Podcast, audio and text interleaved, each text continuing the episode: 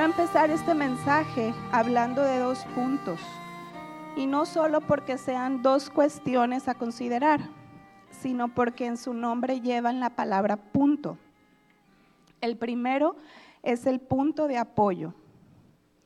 El ser humano tiene un instinto de apoyo. Desde que nacemos dependemos totalmente de nuestra madre para nuestra alimentación, para nuestra limpieza,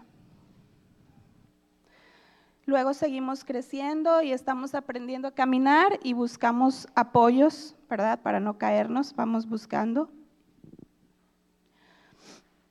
Luego seguimos creciendo y empezamos a tener amigos que sentimos que nos comprenden y que comparten nuestros mismos intereses y se convierten en una fuente de apoyo. Luego empezamos a trabajar y nos apoyamos en el ingreso que recibimos. Si el Señor nos da un compañero matrimonial, se convierte en otro punto de apoyo. En cuanto a la salud, tal vez tenemos un seguro de gastos médicos o un servicio médico y estamos confiados en que si algo nos pasa, tenemos a dónde acudir. Podemos tener un familiar o un conocido en una posición de autoridad y renombre y confiamos en que si alguna vez tenemos un problema, nos pueden ayudar. O tal vez tenemos un papá, un abuelo o el tío rico, ¿verdad? Que nos puede sacar de un apuro económico. En la Biblia encontramos algunos ejemplos de esto. Vemos a David cuando Saúl quería matarlo, se apoyó en Jonatán, quien era su mejor amigo. También se apoyó en su esposa Mical para escapar. En su huida buscó al profeta Samuel y también al sacerdote Ahimelech. Luego se fue a Aquis, rey de Gat, y al final fue a parar a la cueva de Adulam. Sin duda en este punto de su vida, él se encontraba en la misma condición de aquellos que se le unieron. Vayamos por favor a Primera de Samuel 22.2.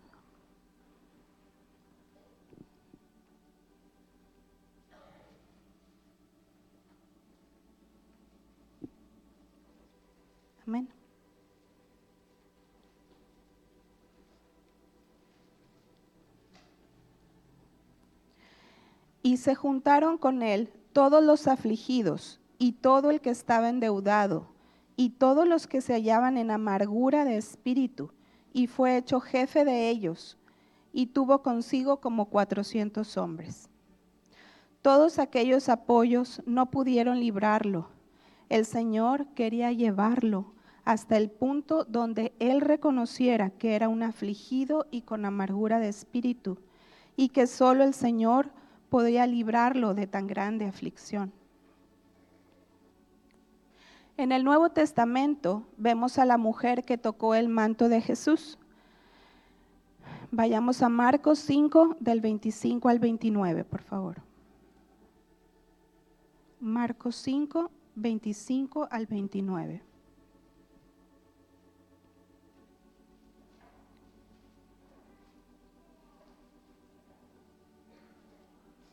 Pero una mujer que desde hacía 12 años padecía de flujo de sangre y había sufrido mucho de muchos médicos y gastado todo lo que tenía y nada había aprovechado, antes le iba peor. Cuando oyó hablar de Jesús, vino por detrás entre la multitud y tocó su manto, porque decía, si tocare tan solamente su manto, seré salva. Y enseguida la fuente de su sangre se secó y sintió en el cuerpo que estaba sana de aquel azote. Esta mujer había agotado sus esfuerzos y su dinero en médicos y remedios por largos 12 años, buscando ser sanada de su azote. Ella había agotado todos sus puntos de apoyo. Vamos a Marcos 9, 14 al 18. Dice, cuando llegó a donde estaban los discípulos, vio una gran multitud alrededor de ellos y escribas que disputaban con ellos. Y enseguida toda la gente viéndole se asombró y corriendo a él le saludaron.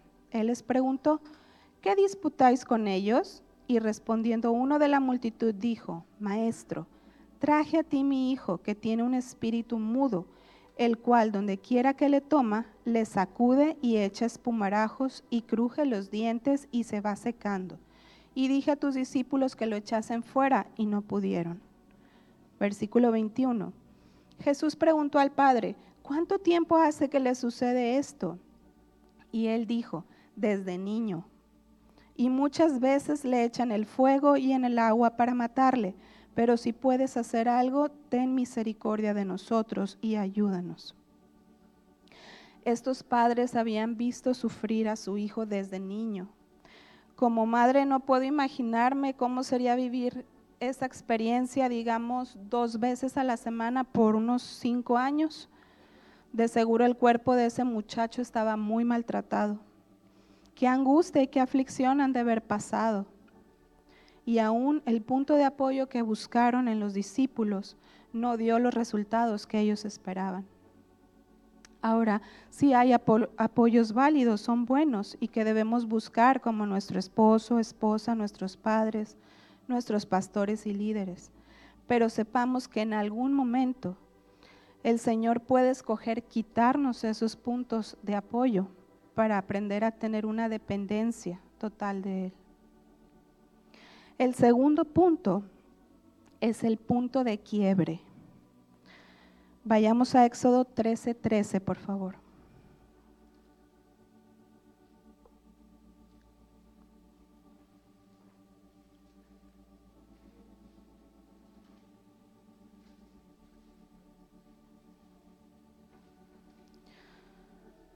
Mas todo primogénito de asno redimirás con un cordero y si no lo redimieres, quebrarás su cerviz. También redimirás al primogénito de tus hijos. Por favor, si pudieran levantar su mano los que sepan sin ninguna duda qué significa la palabra cerviz. Yo creo que es como la octava parte más o menos, ya no me siento mal. Yo había pasado varias veces por este pasaje y otros versículos que hablan de quebrantar la cerviz y nunca me había detenido a pensar qué parte del cuerpo del animal era la cerviz. La cerviz significa el cuello, específicamente la parte de atrás del cuello. Cuando se ponía el yugo a los bueyes, ahí se ponía sobre la cerviz.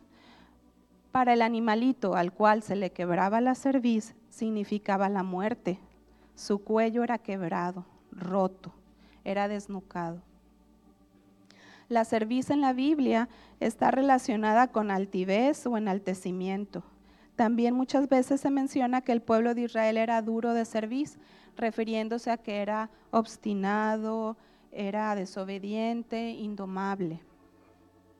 Bajar o doblar la cerviz significa humillarse o doblegarse. Pero la cerviz también es relacionada con el lugar donde reside la fuerza. Vayamos a Job 41, 22.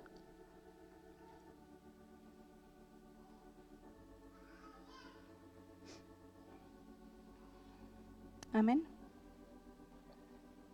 Dice, en su cerviz está la fuerza y delante de él se esparce el desaliento.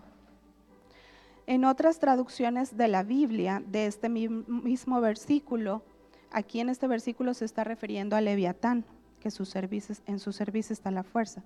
Pero otras traducciones dice, en su cuello reside el poder, en su cerviz mora la fortaleza, en su cuello radica su fuerza, su poderío reside en su cuello la fuerza de su cuerpo está en su cuello.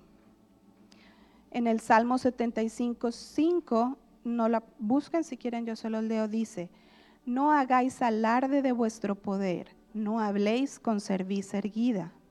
Lamentaciones 1.14, el yugo de mis rebeliones ha sido atado por su mano, ataduras han sido hechas sobre mi cerviz, ha debilitado mis fuerzas.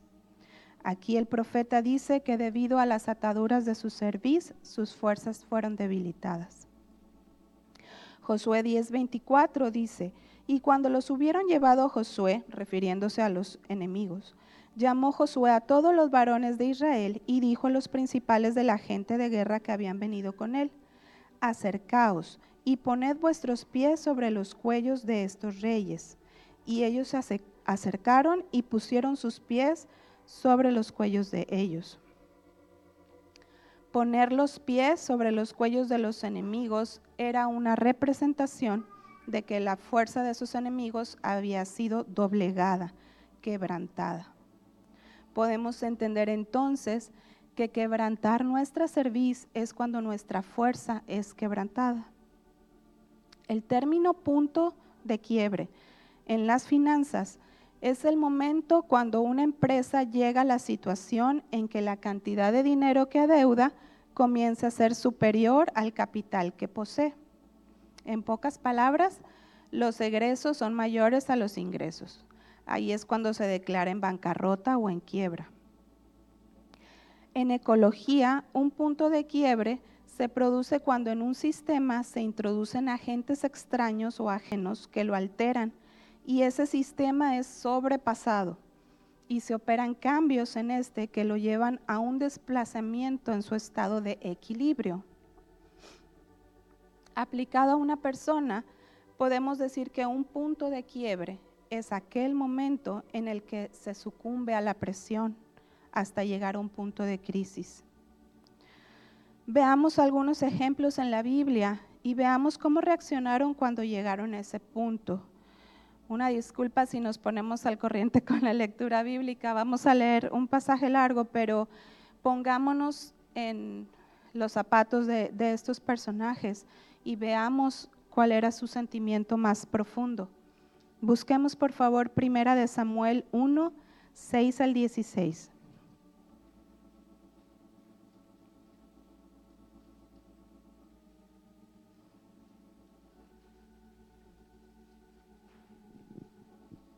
Si pueden decir amén, por favor.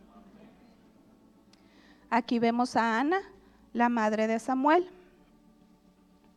Dice, y su rival la irritaba, enojándola y entristeciéndola, porque Jehová no le había concedido tener hijos. Así hacía cada año, cuando subía a la casa de Jehová, la irritaba así, por lo cual Ana lloraba y no comía. Y el Cana, su marido, le dijo, Ana, ¿por qué lloras? ¿Por qué no comes? ¿Y por qué está afligido tu corazón? ¿No te soy yo mejor que diez hijos? Y se levantó Ana después que hubo comido y bebido en Silo.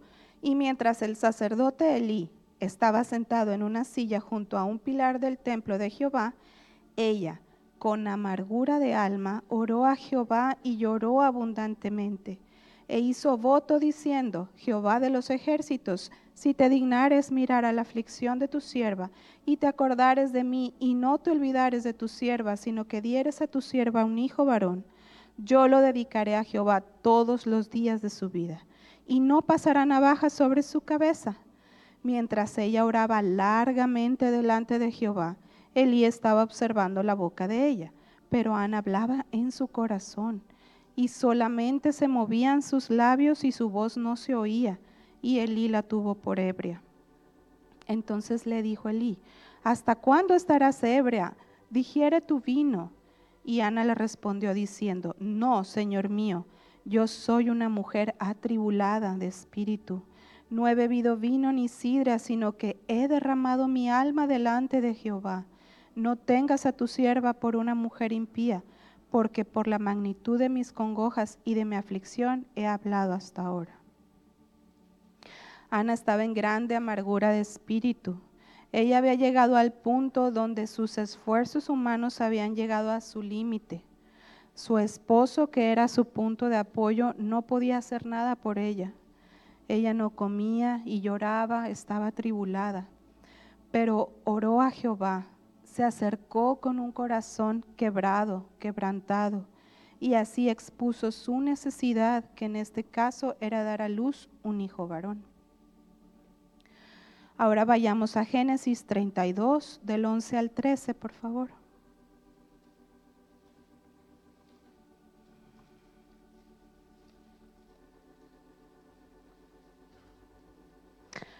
Aquí encontramos la historia del encuentro de Saúl y Jacob cuando Jacob regresaba a su tierra con toda su familia y tenía miedo de su hermano, por la treta que le había hecho con la venta de la primogenitura. Dice, líbrame ahora de la mano de mi hermano, de la mano de Saúl, porque le temo. No venga caso y me hiera la madre con los hijos. Y tú has dicho, yo te haré bien, y tu descendencia será como la arena del mar, que no se puede contar por la multitud. Y durmió allí aquella noche, y tomó de lo que le vino a la mano un presente para su hermano Esaú. Podemos imaginarnos la angustia que se estaba gestando dentro de Jacob por ese encuentro. Él temía por su vida y por la vida de su familia. Vemos cómo preparó sus puntos de apoyo, disponiendo presentes para su hermano y dividiendo también a su familia en grupos. Pero vemos en los versículos 24 al 27. Así se quedó Jacob solo y luchó con él un varón hasta que rayaba el alba. Y cuando el varón vio que no podía con él, tocó en el sitio del encaje de su muslo, y se descoyuntó el muslo de Jacob mientras con él luchaba. Y dijo, déjame, porque raya el alba. Y Jacob le respondió, no te dejaré si no me bendices. Y el varón le dijo, ¿cuál es tu nombre? Y él respondió, Jacob. El muslo de Jacob fue descoyuntado. Eso era una representación de que el apoyo de Jacob en sus propias fuerzas había sido roto. Y después de este quebrantamiento, él confesó, yo soy Jacob, soy engañador, soy torcido. Él estaba confesando su necesidad de ser cambiado. Él ya no quería seguir siendo igual y en ese momento su nombre fue cambiado. Jacob ya nunca más pudo andar erguido, tenía que cojear. Su cerviz, su fuerza había sido quebrantada. Vayamos ahora a Lucas 12 al 13. Lucas 5, 12 al 13.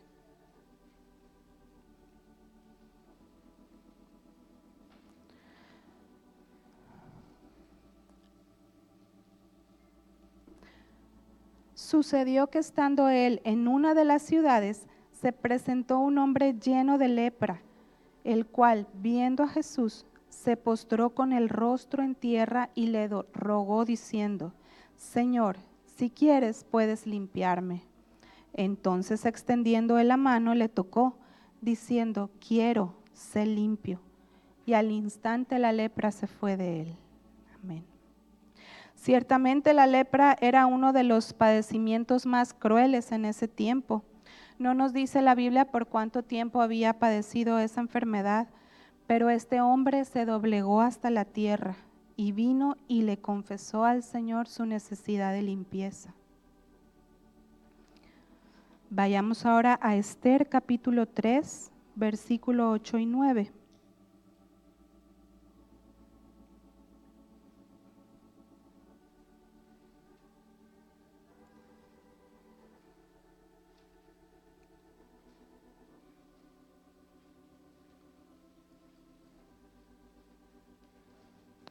Y dijo Amán al rey Asuero, hay un pueblo esparcido y distribuido entre los pueblos en todas las provincias de tu reino, y sus leyes son diferentes de las de todo el pueblo, y no guardan las leyes del rey, y al rey nada le beneficia el dejarlos vivir.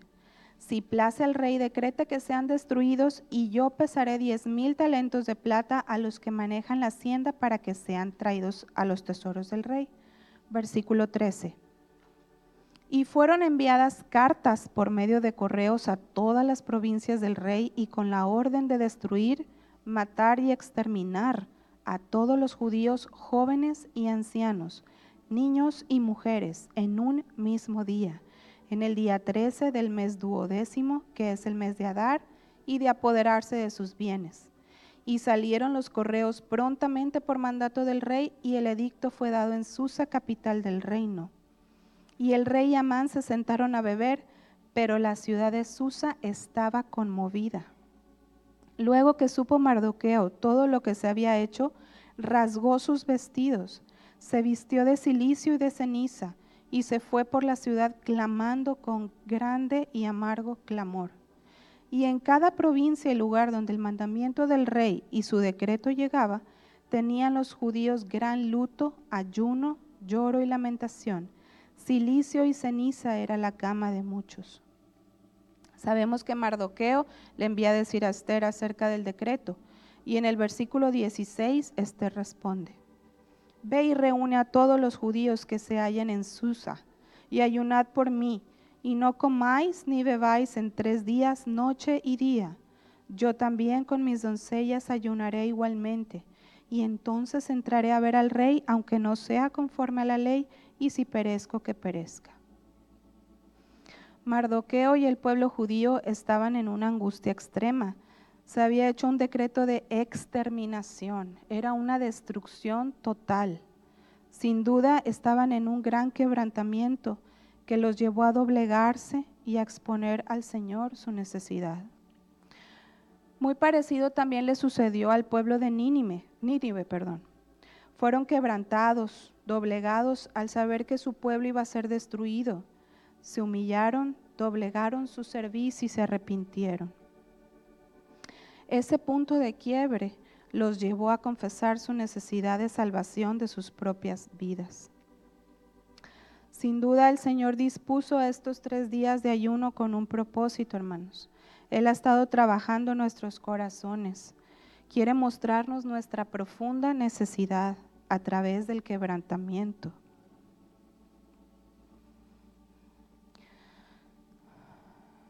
Oh viento de Dios, quebrántanos, dobléganos hasta confesar nuestra necesidad. Esta frase del coro Aliento de Dios resonaba en mi corazón cuando lo estábamos aprendiendo. No podía pasar sobre esta frase sin que mis ojos se llenaran de lágrimas y mi corazón se quebrantara. Tal vez estés en una situación económica difícil ya por mucho tiempo y tus puntos de apoyo se han agotado. Has sido sobrepasado el Señor te está llevando hasta ese punto, poco a poco, hasta que reconozcas tu total dependencia de Él. Puede ser que tengas ya mucho tiempo teniendo problemas en la relación con tu esposo, con tu esposa o con un familiar y has agotado todas las alternativas humanas y nada ha funcionado. Padre, madre, que estás pasando por gran angustia, por algún hijo que se ha apartado y se han usado todos los medios posibles para que regrese al camino y no hay respuesta. O tal vez tienes algún familiar o amigo inconverso y por más que le has hablado, testificado, invitado, tampoco ha habido respuesta. Tal vez estés luchando con un pecado o algo que sabes que no está correcto y pasan los días y parece que nada cambia y sientes que no puedes escapar de ello. Has hecho el esfuerzo, pero vuelves a caer una y otra vez. Y aquí quiero abrir un paréntesis y dirigirme a los jóvenes. Jóvenes en sus trabajos o en su estudio fuera del hogar, es casi seguro que alguien los va a buscar, si no es que ya está sucediendo, hablándoles con palabras bonitas, haciéndoles regalos, buscando su amistad o tal vez algo más. Y sabiendo que eso no es correcto, sientes que la situación ya te sobrepasó. Ya no puedes resistir, has llegado al límite. Puedo asegurarles que ustedes van a encontrar a su compañero matrimonial dentro de la iglesia. Si no es en esta congregación, puede ser en otra con la misma visión, pero alguien redimido por la sangre de Cristo. No necesitan mirar afuera. Jóvenes, no pierdan lo mejor que el Señor tiene para sus vidas. Tal vez haya que esperar más tiempo del que imaginamos,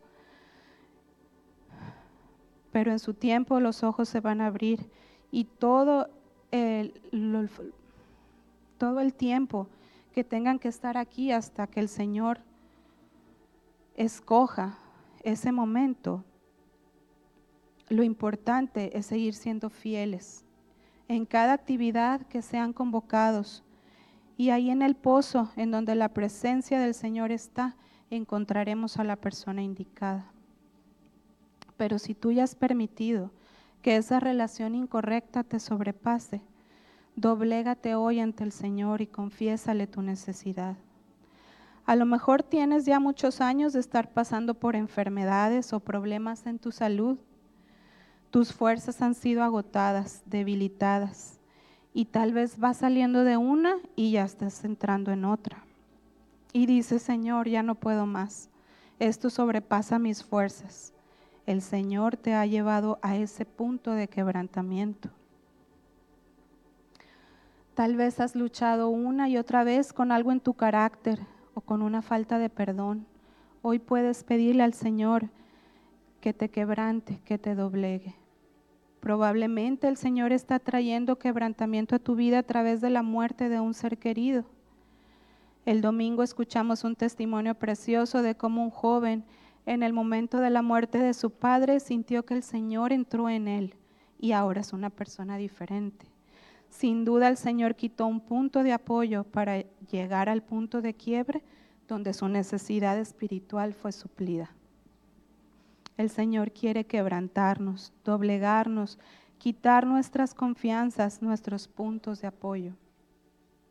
En Job 34, 28 dice que Él oye el clamor de los necesitados, pero solo si nos presentamos con nuestra cerviz quebrantada, Cualquiera que sea la situación que estés pasando, dile, Señor, ya he agotado todos mis recursos, no tengo ya nadie más a quien acudir. Me has llevado al final, al límite de los esfuerzos de la carne. He luchado ya mucho tiempo, hoy vengo y me rindo a ti. Vengamos ante Él, pidámosle que nos quebrante, que nos doblegue y confesémosle hoy nuestra necesidad. Y cuando le confesemos nuestra necesidad con un corazón quebrantado, Él tomará nuestras vasijas quebradas y las hará de nuevo en su ternura, vasijas que estarán preparadas para esta hora final. Dios les bendiga.